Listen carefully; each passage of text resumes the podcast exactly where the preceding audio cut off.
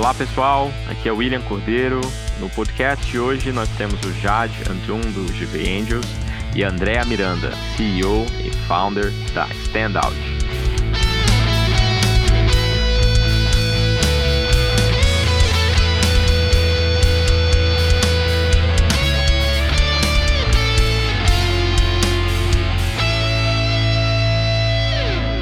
Pessoal, bem-vindos a mais um episódio do Meu Primeiro Cheque, o podcast do GV Angels, grupo de investidores anjos formado por ex-alunos da Fundação Getúlio Vargas. No nosso episódio de hoje, nós temos a Andréa Miranda, que é CEO e a fundadora da Standout, uma empresa de inteligência em trade marketing digital. Nós temos também o Jade Antum, empreendedor serial, investidor anjo do GV Angels, membro da diretoria do GV Angels e que vai trazer um pouco de história de como que esse investimento aconteceu junto com a empreendedora. Andréa, tudo bem? Tudo bom? Como é que você está, pessoal? Tudo jóia? Obrigada pelo convite. Prazer estar aqui hoje. Legal. Jade, você está aí? Tudo bem? Bom dia, bom dia, Will. Bom dia, Andréa. Bom dia ou boa tarde para quem estiver ouvindo. Legal. Andréa, é muito legal a gente ter você aqui é, nesse podcast. A Juventus é, é um, um, baita de um case ter a Standout no portfólio como uma empresa que cresce bastante e que está num timing bem legal, né? Então eu queria que você se apresentasse, contasse um pouco sobre o que, que é Standout, o que, que vocês fazem, qual é a dor que vocês estão resolvendo. Certo. Bom, eu eu, eu venho de um, de um mercado de tecnologia e publicidade, na verdade. A, a minha formação é de, de tecnologia, mas trabalho dentro do ambiente de publicidade e propaganda digital é, já há muitos anos, desde 99. Então, minha formação aí de carreira é toda nessa, nessa linha. Uh, e a gente é, descobriu, né, nesse, nesse caminho, é, principalmente ali por volta de 2014, 2015, que uh, a colocação ali de uma informação é, mais substancial dentro dos varejos é, não só valorizava o produto, como isso impulsionava vendas, né? Então, é, o que, que a Standout faz? Ela, ela percebeu que existia essa dificuldade das indústrias fazerem essa comunicação com os, os consumidores dentro do ambiente dos e-commerces. Isso era, né, você entrava numa página de e-commerce para comprar um produto, mal tinha uma foto e o nome do produto, né? É, é muito difícil comprar desse jeito. Então. Não, não passava confiança, né, no, no produto. Nossa, é, é, é antes até da confiança, não dava para saber de fato que produto que era, né? É, Verdade. A gente precisa precisa contar mais. Quando você está numa loja física, você ali está olhando o produto, está pegando o produto na mão, você sabe, é, né, vira de um lado a caixinha, vira de outro, você vai ali se informando. Às vezes tem um, é, uma pessoa para contar um pouco mais daquele produto, um demonstrador da loja, alguma coisa do gênero. Quando você está no e-commerce, não tem nada disso. Então, a comunicação, ela tem que ser muito bem feita, para que o consumidor primeiro saiba qual é o produto, depois é, aí sim passe a ter a confiança de que está é, tá com o produto correto, o e-commerce está bacana ali, para ele poder para ele poder efetuar a compra. É, essa última oportunidade de comunicação com o consumidor é chamada de trade marketing, né? É, é aquele momento da decisão, ou o consumidor põe alguma coisa no carrinho, ou ele vai embora sem comprar. Então, tudo que você faz ali naquele ponto para garantir a venda é o trade marketing. A gente levou isso para o ambiente digital, para a página de produto dos e-commerces. Então, onde antes você só tinha ali uma imagem, é, uma imagem única do produto, ou só tinha o nome ali, o preço, o botão comprar, a gente consegue levar para essa área todas as informações de decisão para ajudar essa decisão de compra do shopper. Né? Hoje em dia a gente faz isso é, com, com bastante é, é, habilidade em mais de 170 bandeiras de e-commerce hoje. Que legal, André. E qual que é o, o efeito é, em termos práticos dessa mudança? Né? Eu, eu, lembro até que uma vez, quando a Standout se apresentou, você comentou um estudo do Google onde eles falavam, né? O e-commerce hoje ele não apresenta o produto como deveria apresentar, tem muita margem de melhoria. O que que no fim do dia acaba melhorando em conversão, em vendas e volume? Olha, a gente tem três uh, vetores de melhoria muito importantes para falar. O primeiro é que, uh, sim, você tem um impacto de vendas que é na ordem de 60% ali dentro do e-commerce, então, é, isso é um número médio. É, a gente fez um estudo recente na área de foods, por exemplo, é, o aumento de conversão tinha sido maior, tinha sido no mínimo 70%, enfim, é, esse é o número que, que o, os parceiros, os e-commerces, uh, passam para nós, mas o aumento de conversão não é a única coisa. A gente tem um, segundo ponto muito importante, que é o aumento de fluxo, então a gente tem toda uma tecnologia para melhorar posicionamento é, nas buscas orgânicas uh, do Google ali, para que, em melhorando esse posicionamento, você naturalmente vai trazendo mais consumidores. Então, a gente chega numa média de 25% a 30% é, de aumento no fluxo. Ou seja, mais consumidores vendo aquele. Que legal.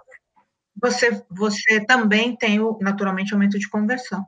E um terceiro ponto, que é de fato a inteligência do negócio, que é como que você é, consegue entender o que esse consumidor está achando daquilo que você está apresentando, né? É, ver onde esse produto é, tem mais impressões, de que forma, olhar reporte de mapa de calor para ver o que teve mais interesse. Então, tem uma, um vetor que é muito importante, que é ajudar a marca a conhecer o perfil desse shopper. Quem que está chegando aqui para comprar esse produto nesse varejo? É, são, é, é aquele público que eu estava esperando realmente ou não? É um público é, mais masculino, mais feminino? Enfim, ele consegue entender melhor esse perfil. Se ele entende melhor o perfil, ele comunica melhor. Que legal. E, André, quem que é cliente de vocês hoje, né? O, legal é Standout tem uma penetração muito grande nos principais e-commerces hoje, né? Como que vocês, quem que vocês têm ajudado hoje nessa estratégia? Excelente pergunta. Então, como a gente, é, como eu mencionei, a gente está com 170 bandeiras, os, os varejos, eles são é, nossos parceiros, né? É importante até fazer essa diferenciação, os nossos clientes são as indústrias, porque as indústrias são é, aquelas empresas que têm toda a informação do produto para passar. Muitas vezes, dentro de uma indústria, você tem um time de marketing com duas, três pessoas ali para cuidar de uma única marca, para cuidar ali, às vezes, de 10, 20, 30 SKUs. Dentro do varejo, é, você tem é, times também para cuidar de todos os produtos, mas são milhares, milhões de produtos. Então, é, a indústria, de fato, tem um, uma capilaridade muito melhor para trabalhar com essa informação e fazer a informação chegar no varejo. Por isso que as indústrias são os clientes, os varejos são os nossos parceiros. Mas hoje, em, em questão de varejo, a gente está muito forte nas verticais de uh, saúde, beleza, né, fármacos, vertical é, de alimentos e bebidas. Então, se você pensar né, num, num universo de farmácias, por exemplo, a gente trabalha com as maiores farmácias, desde uma é, Raia, Drogazil, Onofre, uh, desde uma Farma Delivery, vou para uma uh, perfumaria, falo de uma Lojas Rede, falo de uma Ikezak, uma Nuspace, vou para a área de, de mercadistas, né? Então, tenho desde um pão de açúcar, uh, um sonda, uh, supermercados do interior também. Quando eu falo, por exemplo, de, uh, de verticais de, de marketplace, então eu trabalho com toda a via varejo, a gente tem uma cobertura muito importante. E B2B e B2C, tá? É importante que se diga, esse universo de comunicação é, para o e-commerce, ele não é só para o público uh, consumidor final. É, os conteúdos nossos têm sido utilizados também para comunicação com o lojista, numa comunicação diferenciada, mas uh, através da plataforma também. André, que legal. É, eu queria entender um pouco sobre o timing, né? A gente, nesse momento onde a gente está gravando, o mundo passa por uma pandemia, que acabou forçando as pessoas, né, a migrarem para o digital. O e-commerce nunca tem vendido tanto, a gente tem casos no mundo inteiro é, de, de aumento da capilaridade é, do digital no dia a dia das pessoas. Fala sobre timing para a gente de standout, como que vocês estão surfando esse momento? Olha, é, a gente sabe que é um momento difícil para todo mundo, né? É, a gente está gravando esse, esse podcast aqui é, em agosto de 2020, então é, é um momento ainda difícil é, para todo mundo, no Brasil em especial. A gente fica muito feliz de poder ajudar é, a contornar uma série de situações, é, colaborando para essa informação dentro do varejo, né? É, do varejo digital, que está apoiando aí a, a, as pessoas a poderem ficar em casa e poderem manter ali um distanciamento social. Bom, só para você ter uma ideia, né? A gente já sabia que é, o varejo digital ia ser o que ele é hoje, muito mais, né? O, se você olha, por exemplo, no mercado dos Estados Unidos, a gente tem um potencial de crescimento para chegar até o que eles já conquistaram imenso e muito mais além disso, o mercado chinês, o mercado japonês. É, o e-commerce ele tem uma importância que é muito maior do que a importância que tem hoje ainda no Brasil. Então, é, se você ver o que está acontecendo no mundo, isso vai crescer certamente. É, mas além disso, né, é, hoje, para você ter uma ideia, a gente em 2020 no primeiro semestre, é, a gente teve ali é, o mesmo faturamento em vendas do que a gente teve no ano passado. É, então, a gente fez o, o ano de 2019 aí nos primeiros seis meses de 2020. Que legal. Além disso, se você for ver a nossa base de clientes, ela praticamente dobrou e mais do que dobrou em marcas que estão trabalhando com a gente. A gente teve um, uma procura né, pela standout que foi que foi absurda, assim. Então, graças a Deus, a gente está conseguindo atender todo mundo, está conseguindo colocar todos esses conteúdos no ar e bem e, e, e gerando aí clientes satisfeitos para que essa comunicação chegue onde ela precisa chegar. Que legal, Andréa. E me fala sobre o tamanho do time, né? Vocês estão num crescimento legal. Como que vocês estão hoje de equipe? Olha, hoje a gente está com 24 pessoas, é, distribuídas entre time comercial, entre time de produção. Dentro da produção a gente tem é, tecnologia, conteúdo, tem relacionamento com e-commerce. Um, e quando, quando a gente foi buscar o um investimento com a GV, nós tínhamos três pessoas só. Então, cresceu bastante. Belo de um crescimento, né? Não, é, aproveitando o seu gancho, né? Em cada investimento do GV Angels, a gente sempre tem um investidor líder, que é quem vai é, acompanhar essa empresa no conselho consultivo que é montado e vai dar apoio para que o, o time de empreendedores possa crescer. Hoje a gente tem o Jade, que foi o investidor líder da Standout, né?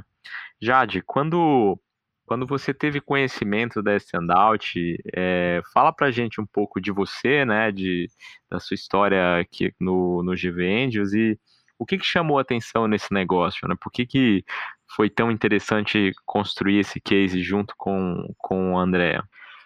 Fala, Will. É, eu venho tradicionalmente do varejo, né? A vida inteira eu trabalhei em, com venda de alimentos. Então, o trade marketing, para mim, não era novidade, mas no meio físico quando eu vi é, uma proposta de trade marketing para o meio digital, eu me chamou muita atenção de cara.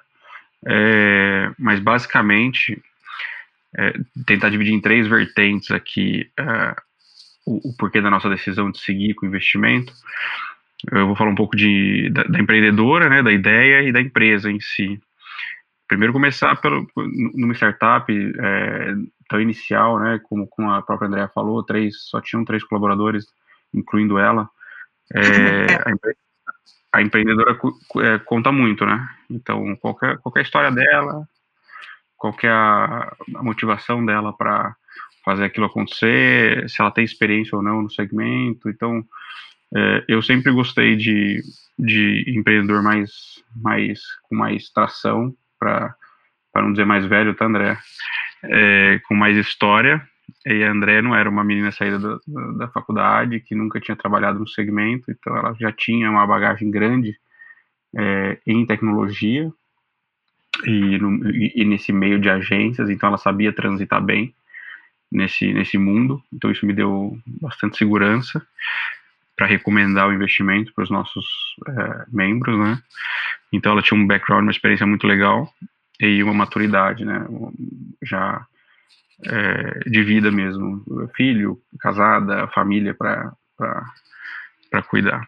A ideia é, é, é era é, o produto é B2B, né? Então é uma ideia para vender no mercado B2B, não é B2C, então queima um pouco menos de caixa, é, é, um, é um processo de venda um pouco mais longo, né?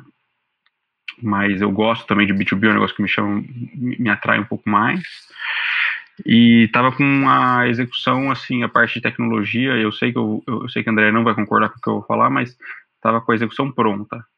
O roadmap pela frente, né, muita coisa para desenvolver, mas até na, na, na hora do pitch já tinha bastante coisa desenvolvida, funcionando, que dava para mostrar e que você via é, que, que, que, que, é o que ela falava na época, né? Você aperta um botão aqui e vai mudar o anúncio em 48 sites diferentes, quer ver? Pumba. E, e mudou mesmo. e a terceira vertente do, do porquê a gente tomou a decisão de, de investir era uh, a empresa em si, né? Uh, que já tinha grandes contas é, é, assinadas, assinado com, com o André, então já, ela, mesmo pequena, já tinha conquistado a confiança de, de, se eu não me engano, na época, Johnson Johnson, Procter, ou Hecht, eu não lembro, mas assim, alguma. Hecht Unilever. Hecht Unilever. É, Johnson Hecht Unilever, sim. Já tinha alguns, algumas empresas que já estavam confiando no trabalho, mesmo ela sendo pequena, e a gente sabe quão, quão difícil é bater na porta desses caras e, e, e, e conquistar um, um, um PO, né? E, putz, e assim, e, e, também a empresa já, já mostrava um produto que era bizarramente superior tanto à concorrência ou aos produtos que não tinham a solução dela. A vitrine virtual nos produtos você via, não, não, não sabe ninguém te explicar. Você via que pô, um produto que tinha vitrine virtual era muito mais sexy do que os outros produtos nos e-commerce que não tinham a vitrine virtual da, da Standout. Então, isso que, essa somatória aí de ideia mais empreendedora, mais a empresa que já estava construída, que fez a gente tomar essa decisão.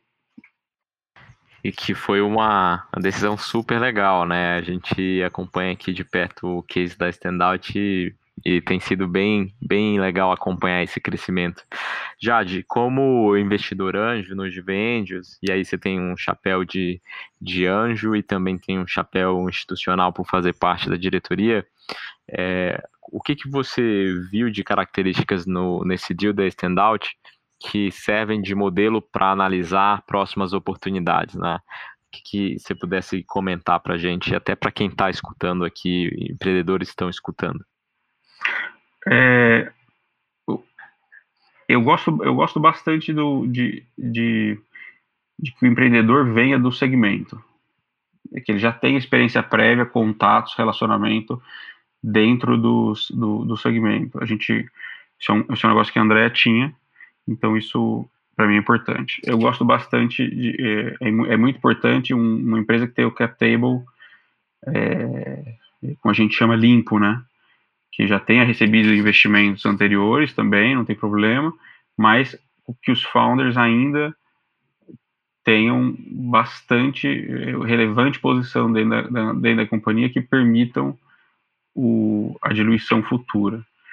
E num valuation que seja razoável, né?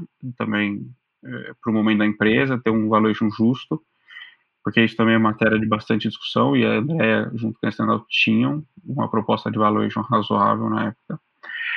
E, e o mercado grande, né? E o mercado grande que você possa é, agarrar e mesmo que você seja um cara muito pequeno do mercado, você está faturando bastante. Então, que, dê, que tenha espaço para crescer. Um pouco desse gancho do Jade, né? O, o, a ideia desse podcast era trazer um pouco de experiência de captação do primeiro cheque, né? Então você, antes de a gente passar pelo Gvendios né, e, e, ter feito o investimento, você teve uma história de captação lá atrás. Eu queria que você contasse um pouco sobre esse processo para a gente. Como que foi aí a sua jornada de captação do primeiro cheque? É, você sabe que a gente é, não tinha... A gente demorou um pouco para desenhar esse momento dessa primeira captação, sabe? A gente foi indo no, no começo quando a gente foi desenhando as coisas e foi colocando no ar, e a gente foi fazendo investimento próprio, né? É, a gente tinha ouvido, olha só que engraçado, a gente tinha ouvido falar de investimento, aí um dia a gente foi é, conversar com, enfim, uma pessoa que era do nosso círculo ali, e que era investidor, e a gente não tinha nada pronto, a gente tinha, imagina, um, um, um PowerPoint. E aí a pessoa, muito gentil, falou, olha, Clássico, tem né? razão, é legal, mas, gente, põe para rodar, é, faz acontecer. Acho, nossa, achei esse PowerPoint incrível, mas cadê o resultado, né? Então, a gente foi muito ingênuo ali naquele primeiro momento, a gente não entendia nada do que, que era esse negócio de investimento, de captação, enfim. E aí ele teve essa gentileza de nos, né, nos pontuar, nos explicar. Bom, o que, que a gente fez? Voltou todo mundo para a mesa de trabalho e a gente foi botar a empresa no ar de fato. É, e aí, o, o, o primeiro cheque, uh, a gente conhece, na verdade, a gente foi até relativamente abordado, a gente conheceu o pessoal da UOL é, num evento. Eu estava lá nesse evento para fazer captação de cliente, de fato, e, enfim, negociação comercial, me apresentar e tudo mais, e aí a gente os, os conheceu, e, e eles nos convidaram para participar do processo, aí que a gente foi ver, não, realmente, olha, tem né, é, aceleradoras, e isso pode, é, pode dar a força que a gente está precisando nesse momento. Naquele momento eram só os sócios, né? Quando a gente é, foi procurar a aceleradora, não tinha. É, a gente contratava o time de, de tecnologia para fazer a construção da ferramenta, mas não eram nem colaboradores ali do, do dia a dia, eram, eram frilas mesmo. Então foi, contratou, depois contratou uma outra pessoa e foi montando, e, e eu e o Vitor lá, é, os founders, é, suando a camisa. E aí a gente teve a oportunidade de se apresentar, de conhecer melhor, e aí que fomos atrás de outros, outras possibilidades, mas assim como na GV, na GV Angels, o que nos encantou na UOL era uh, o, o, a, o capital humano que eles tinham e, e as pessoas que podiam ali é, tanto nos apoiar no sentido de, olha, já passei por aqui, né, por ali é mais fácil, é, sentido de mentoria, quanto no sentido de, uh, de nos apresentar eventualmente a, a pessoas com o objetivo de fazer negócio. Então, para nós, naquele momento, foi, foi importantíssimo. Talvez sem a primeira, o primeiro cheque da aceleração, a gente não tivesse chegado até o momento da GV, da GVendios, que foi o momento de nos impulsionar para o mercado. É, talvez não tivéssemos chegado lá. Eu queria aproveitar e te perguntar exatamente esse ponto, né? O cheque da aceleração, o pessoal da UOL, é, a gente gosta bastante do trabalho que eles têm feito lá em Porto Alegre. É, eu queria que você pudesse me falar o, de onde até onde que o cheque da aceleradora te levou, né? E esse momento de tomar a decisão de ir para o próximo round. Perfeito. É, eu tinha é, no ano da, digamos, no ano que a gente começou, porque a aceleração ela começou ali em os, as conversas começaram ali em julho e o cheque da aceleração ele veio ali no finalzinho daquele ano, veio em tranches também, é, veio uma primeira tranche no final de 2016. É, naquele momento, a gente, de novo, éramos só os sócios, é, a gente tinha muita experiência de trabalho em, em, em corporações ou em agência, como eu tinha, mas o trabalho de você botar uma empresa de pé, ele vai além. Então, tinham muitas coisas que eu precisava conhecer, desde coisas de gestão, uh, de gestão financeira, gestão de RH, o próprio, né, é, lidar com a área comercial de fato. Tinha milhões de coisas ali que a gente teve a oportunidade de aprender no momento que era, que era fundamental que aquele conhecimento fosse adquirido. Uh, nós tínhamos tido um faturamento em 2016, no final de 2017, uh, ah, a gente tinha conseguido uh, nove vezes o faturamento do ano anterior. Então, aquele, aquele cheque inicial é, fez com que a gente, de fato, tivesse um faturamento, o faturamento anterior era muito irrisório, mas ali já tínhamos, então, três pessoas, já estávamos estruturados, e a gente já tinha tido um cliente, hein? É quando, na verdade, quando a, a UOL no, fez ali a proposta, a gente tinha um cliente, que era um laboratório, e mais a Johnson, que tinha feito um trabalho conosco via, via agência. Então, a gente conquistou ali o segundo cliente no meio desse processo. Legal. O que, que você teria feito diferente nessa na, na captação, na segunda captação, né, com a gente? Olha, eu acho que talvez eu tivesse trabalhado uh, numa primeira tranche maior. Talvez eu tivesse feito isso para é, para ter ali um fôlego uh, e trazer mais comerciais e comerciais um pouco mais uh, sênios do que eu tinha fôlego para trazer. Você sabe isso, isso eu tava, quando eu estava me preparando para o podcast, você sabia que essa também era uma coisa que eu mudaria? era uma coisa que eu teria feito diferente também. É exatamente a mesma coisa. Quer comentar, Jade, um pouco sobre esse deal, né, das tranches que foram feitas? A gente fez o, o nosso uh, negócio, né, o nosso investimento em três tranches.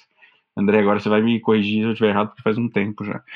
É, a gente acordou em três tranches, né? E, e, a primeira no ato, na assinatura, e das duas mediante é, performance. A segunda tranche a gente fez, e a gente optou para a terceira tranche a gente não executar, né? E, e eu acho que é, nesse mundo aí de startup, principalmente nas que estão mais é, no começo, é, mu muita coisa muda muito rápido, né? E condicionar performance é uma é uma via de duas mãos, porque às vezes a, coisa não está assim é, exatamente como você espera e aí da noite pro dia, pum, tudo tudo vira. E a gente tem que mais confiar, ao invés de confiar na performance, confiar no empreendedor, né? Então, ó, putz, o empreendedor vai entregar, seja por um jeito ou de outro. Ah, talvez ele não bata aquele número que estava esperando na data da, da liberação do, da tranche. Então eu não teria feito em três tranches também, não, eu teria feito em duas no máximo, viu, André? É, olha só, e, e eu acho que teria tido um efeito um, porque hoje eu estou com um time comercial montado, enfim, as coisas estão todas num, obviamente, num outro patamar. Mas naquele momento, uh, eu, eu, por conta do, do volume que a gente tinha para trabalhar, a gente optava por uh, profissionais menos sêniores. E para fazer uma venda B2B, falar com as pessoas com as quais eu falo, hoje em dia, é, esse profissional sênior faz falta quando ele não está lá. Então, hoje em dia eu tenho um time misto, mas eu tenho um time que tem muito mais gente sênior do que tinha naquele momento.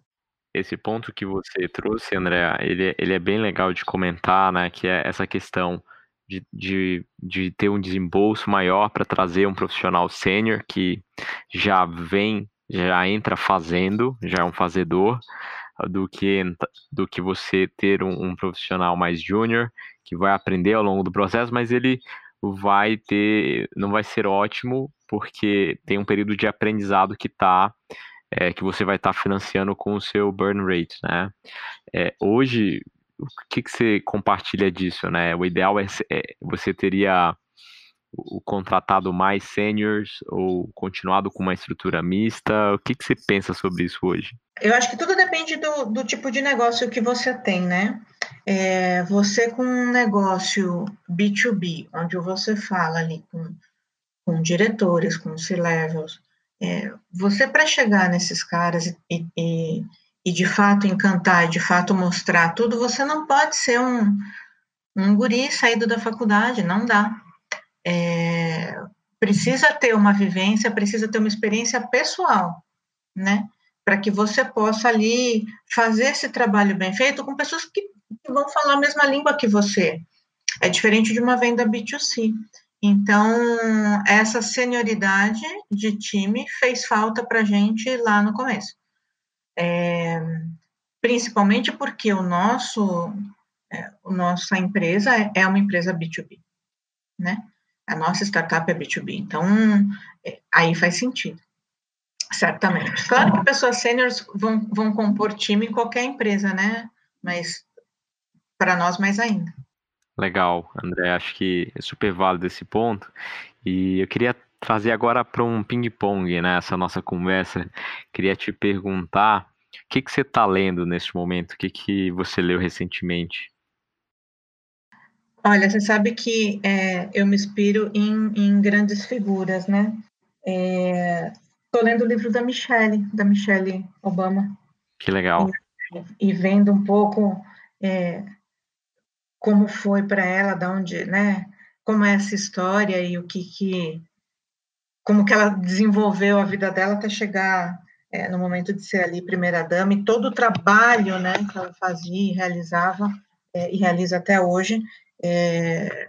Que é bastante, né? O, acompanhando ali o, um pouco dos bastidores. E Andréa, hoje o que que para você é uma ferramenta de trabalho indispensável? Não dá para viver sem? Olha, é o nosso CRM, tudo tudo tá ali, né? A gente tem um, uma ferramenta muito potente para poder controlar tudo que a gente tem de lead, tudo que a gente tem de uh, prospecção, uh, controle financeiro. É, quando você faz isso bem feito logo no começo, não tem problema que você está usando pouco da ferramenta no começo, mas, mas se prepare, já tem essa ferramenta, escolha uma ferramenta de mercado que caiba no bolso uh, e, e, e, vá utilizando, porque quando você crescer e der algum, né, que é, é o momento que todo mundo espera, ela vai ser fundamental para a tua organização. E você usa uma ferramenta de mercado hoje ou você desenvolveram em casa? Não, a gente usa a ferramenta de mercado, tem várias. Se você pensar desde um de um Salesforce até ferramentas nacionais, enfim, tem diversas. O que eu digo é que escolham uma, né? Vão cadastrando ali tudo que vocês têm, vão mantendo isso, porque quando você cresce, né, quando você tem o boom, se você tem uma ferramenta por trás para te apoiar, é... faz toda a diferença. Faz toda a diferença. Legal. André, nesse, essa sua experiência empreendedora até agora, você pode ter tido apoio de alguma fonte de inspiração ou, ou, alguém onde você tem compartilhado suas dores de crescimento até agora, né? Você pode falar pra gente quem que te inspira ou quem que te ajuda muito nessa trajetória empreendedora? William, você está perguntando assim fora terapeuta, você diz. é, além da, além da terapeuta. Olha só, é, eu, eu podia citar várias pessoas, desde o Jade, que está aqui, não é jabá porque ele está aqui, não, é porque ele, de fato, é, desde o do dia zero ali, ele está é, tá preocupado com a gente, como que ele apoia, o que, que dá para fazer, enfim, onde dá para melhorar. É, posso citar dentro da própria, o, o, o André Guignatti, posso citar pessoal da Bossa Nova, que uh, também deu uma visibilidade para a gente muito legal.